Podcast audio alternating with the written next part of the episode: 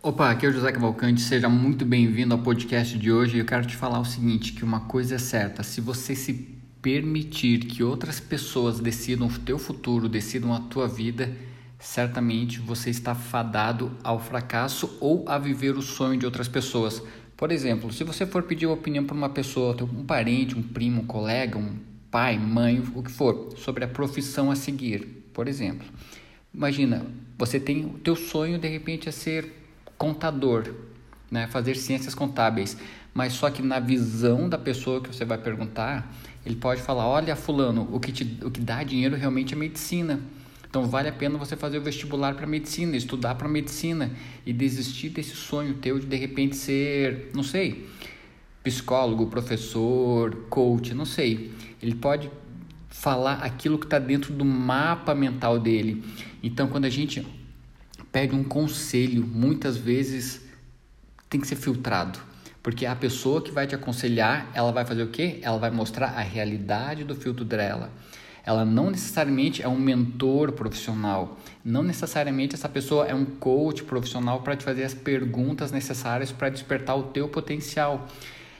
É diferente. Por isso que conselho, sabe aquela, aquela história que se fala, falava antigamente que se conselho fosse bom era vendido? Eu concordo plenamente, porque se você pede um conselho, a pessoa vai falar o que está dentro das crenças dela, do mapa mental dela, do que acha que ela acha que é bom. De repente você quer ser um profissional liberal e teu pai, tua mãe, teu primo, tua tua esposa, não sei, o que, que tem dentro do mapa mental dela, ela fala para você, olha, o importante é ter segurança. Vale a pena você fazer um concurso público, mesmo que seja para você se tornar uma pessoa infeliz, porque vai, vai ser bom para você, é a segurança. Isso segundo o que aquela pessoa acha. Por isso, assim, ó, não se permita ser influenciado por outras pessoas. Você tem que seguir o teu coração, literalmente usar os teus dois lados do cérebro, a razão e a emoção, para você poder decidir. E se na dúvida você ainda tiver receios, medos, procure um profissional que vá te ajudar, que vá te ajudar a despertar o teu melhor.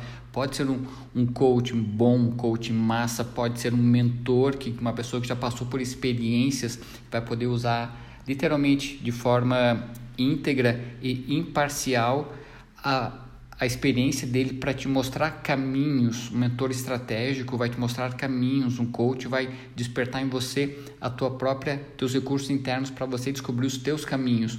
Por isso assim, ó, conselho, se fosse bom, seria gratuito. O que, que achou desse podcast de hoje? É rapidinho mesmo, aproveita para deixar um comentário, não sei onde é que você está ouvindo esse podcast. Aproveita também para me acompanhar nas redes sociais, Instagram, arroba José Cavalcante Maia. Beleza? Valeu, um abraço e a gente se encontra no próximo podcast. Até mais.